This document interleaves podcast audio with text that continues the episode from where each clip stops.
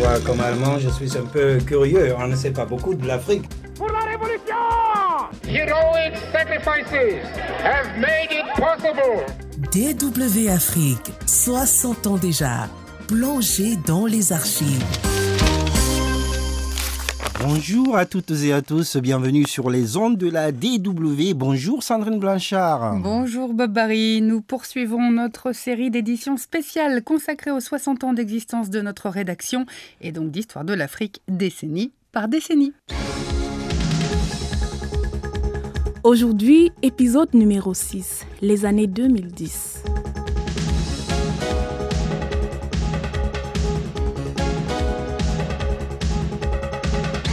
L'année 2010 est marquée par le tremblement de terre survenu à Haïti le 12 janvier 2010. Le puissant séisme d'une magnitude de 7 sur l'échelle de Richter ravage la capitale surpeuplée de Port-au-Prince. La catastrophe naturelle fait aussi des dizaines de milliers de morts et de nombreux bâtiments publics disparaissent de la carte du pays. C'est un dilemme pour moi. Est-ce que je devais être content parce que je suis vivant? Ou bien je devais être triste parce que j'ai perdu des amis, des collègues, des gens qui étaient proches de moi. Le traumatisme est encore grand aujourd'hui. Six mois après le terrible tremblement de terre en Haïti, le moment est crucial pour la reconstruction. Malgré la forte mobilisation de la communauté internationale, la situation quotidienne ne s'améliore pas, voire s'aggrave avec la saison cyclonique pour ces milliers de sinistrés qui vivent encore sous des tentes de fortune. On se souvient tous de ces, images. En Afrique, euh, un des événements marquants du début de cette décennie, c'est l'organisation pour la première fois sur le continent de la Coupe du Monde de football en Afrique du Sud. Lebo est un chômeur de 21 ans, il est agent de sécurité, il explique ce qu'il attend de la Coupe du Monde. Le redressement de l'économie, des créations d'emplois, la diminution de la pauvreté, la réconciliation raciale, tout va changer. C'est pour cela que nous devons célébrer 2010, que nous devons honorer 2010. Cette euh, fête euh, sportive, suivie par la planète entière, est le plus important événement sportif jamais organisé en Afrique.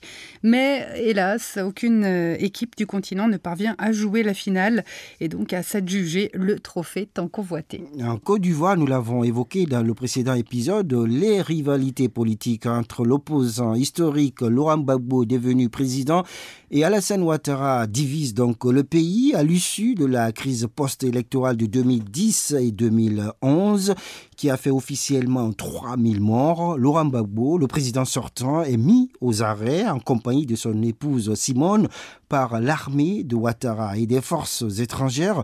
Alassane Ouattara, lui, accède donc à la magistrature suprême avec le concours de la communauté internationale. Comme vous le voyez, la Côte d'Ivoire est en paix et en sécurité. Notre pays progresse euh, chaque jour euh, davantage. C'est le résultat de l'engagement et du travail de toutes ses filles et de tous ses fils. Et les violences durant cette crise euh, vaudront à Laurent Gbagbo notamment d'être euh, transmis à la CPI, la Cour pénale internationale, qui euh, l'innocentera quelques années plus tard. Sur le plan politique toujours, en Afrique, de décembre 2010 à mars 2011, des centaines de milliers de personnes longtemps étouffées hein, par la terreur dans le monde arabe organisent des insurrections populaires pour réclamer le départ des despotes à la tête de leur pays. La révolution commence en Tunisie et se repent en Égypte, en Libye et en Syrie. C'est ce qu'on a appelé la vague des printemps arabes. Bob, on peut peut-être raconter à nos auditeurs que nos bureaux sont situés juste en dessous de ceux de la rédaction euh, arabophone de la Deutsche Welle. C'était bruyant à l'époque. Et ces jours-là, voilà, c'était bruyant. À chaque fois qu'un dictateur était chassé du pouvoir, on entendait les collègues euh, arabes hurler, euh, souvent de joie, dans les bureaux à l'étage juste au-dessus de nos têtes. En Égypte, Hosni Moubarak est donc déchu. En Tunisie, c'est Ben Qui est contraint à l'exil. Mais euh, le plus compliqué, c'est ce qui se passe en Libye, où Muammar Kadhafi est tué. La chute de son régime, Sandrine Blanchard, a deux conséquences indirectes en Afrique et en Europe aussi. Une vague de groupes armés et de terroristes envahissent des pays du Sahel, le Niger, le Burkina Faso, ou le Mali encore, où la ville sainte de Tombouctou et tout le nord du pays tombe entre les mains de djihadistes. Classé patrimoine mondial de l'UNESCO, Tombouctou, situé à 900 km au nord de Bamako, était au 15e et 16e siècle une capitale intellectuelle et spirituelle et un centre de propagation de l'islam en Afrique. Mais les touristes sont de plus en plus rares dans la région, une région déclarée zone rouge par certains pays occidentaux à cause de la présence d'unités terroristes d'Al-Qaïda au Maghreb islamique ACMI.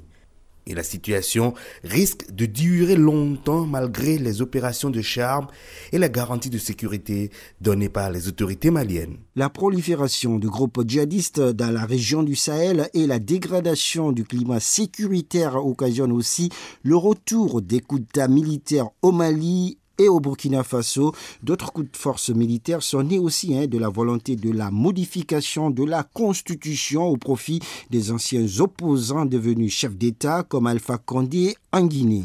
Mais les élections qui sont organisées en Tunisie, au Maroc, en Égypte font apparaître une montée des partis islamistes dits modérés. En Libye et en Syrie, l'instabilité politique crée des conflits armés qui continuent jusqu'à aujourd'hui et des mouvements importants de population. Les velléités sécessionnistes font aussi recette au Soudan avec euh, l'indépendance du Soudan du Sud qui est scellée en 2011. Quant au Cameroun, Paul Biya est toujours au pouvoir, mais les zones anglophones sont secouées par des attaques armées. Le pays dirigé d'une main de fer par Paul Biya, donc depuis 1982, Sandrine, est aussi confronté dans sa partie orientale par des attaques de la secte islamique euh, nigériane Boko Haram.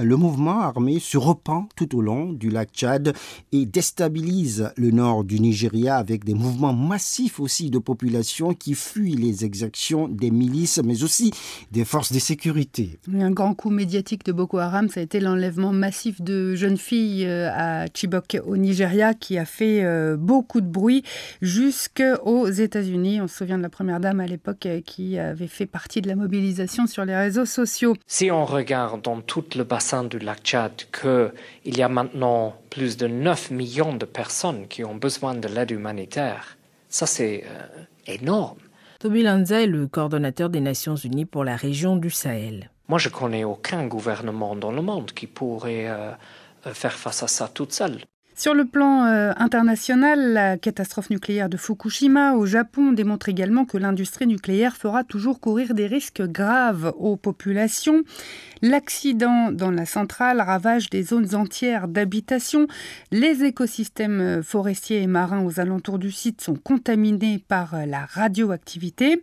Sur le front social, le mouvement Black Lives Matter est lancé par trois femmes afro-américaines qui sont impliquées dans les mouvements euh, communautaires traumatisés par les violences policières. En Europe, euh, la Crimée est annexée en mars 2014 par la Russie. Des manifestations pacifiques éclatent donc à Kiev, la capitale de l'Ukraine, mais elles se transforment très vite en violence. Le président pro-russe Viktor Yanukovych est évincé du pouvoir. Il est remplacé par un gouvernement intérimaire pro-occidental. En Afrique, la bonne nouvelle vient de la Sierra Leone, du Libéria et de la Guinée. L'épidémie d'Ebola apparue en 2013 dans ces trois pays voisins prend officiellement fin en 2015. Par contre, 2015, c'est l'année de la crise au Burundi, avec Pierre Nkurunziza qui décide de briguer un troisième mandat controversé qui plonge son pays dans le chaos. Les violences font plusieurs centaines de morts et provoquent des déplacements de population vers les pays voisins. Bonjour la bonjour les auditeurs. Je suis Lamaran, je vous appelle de New York par rapport au Burundi encore des dizaines de morts à Bujumbura pour avoir s'opposé au troisième mandat de Pierre Kourounziza. Ce mandat est celui de l'enfer pour ses concitoyens.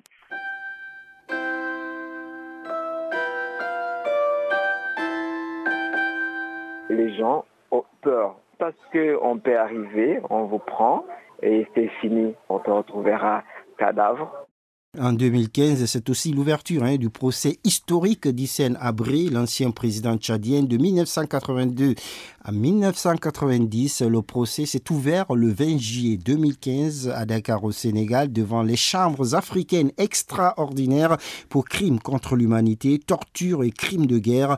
L'année 2015 est aussi hein, marquée, Sandrine Blanchard, par l'attaque de l'hôtel Radisson Blue au Mali qui fait 22 morts et les élections en Centrafrique après une longue crise intercommunautaire.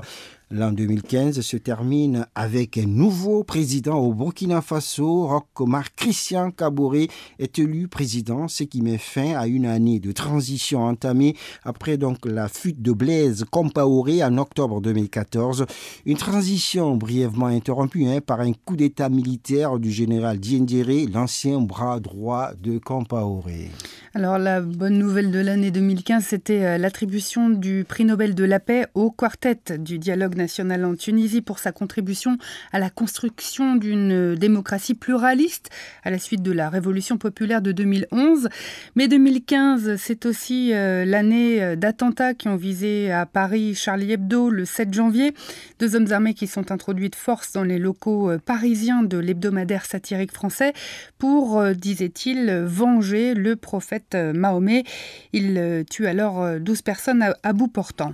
Toutes mes condoléances au peuple français pour cet attentat barbare qui a ciblé Charlie Hebdo. En tant que musulmans, nous condamnons cette attaque lâche, car ce n'est pas dans nos principes. Notre religion nous appelle au contraire à la tolérance et à la coexistence pacifique, affirme Samir de Benimelal au Maroc. L'islam est une religion de paix et d'amour, le terrorisme n'a pas de religion. Aimons-nous car la haine est l'arme de Satan, souligne encore Sekou de Kiero en Guinée. Hyacinthe de Nyanga au Congo qui nous a laissé un message sur notre répondeur téléphonique pense en revanche qu'il faut être sévère avec ceux qui attendent aux journalistes et à la liberté de la presse. La même année, le 13 novembre 2015, 100 30 personnes sont tuées et 500 autres blessées lors d'une série d'attaques terroristes coordonnées qui ont visé des bars, des restaurants, mais aussi le Stade de France et une salle de spectacle. C'est dans la salle de spectacle du Bataclan où s'est déroulée l'attaque la plus meurtrière avec 89 personnes tuées. Et donc à cette période, vous avez déjà parlé des attentats à Bamako, il y a aussi eu euh, des attaques à Ouagadougou.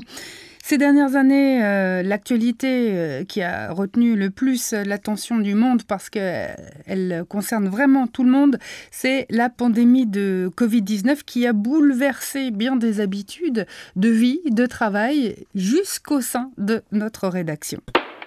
Vers midi, toute l'équipe se réunit pour discuter des sujets du soir.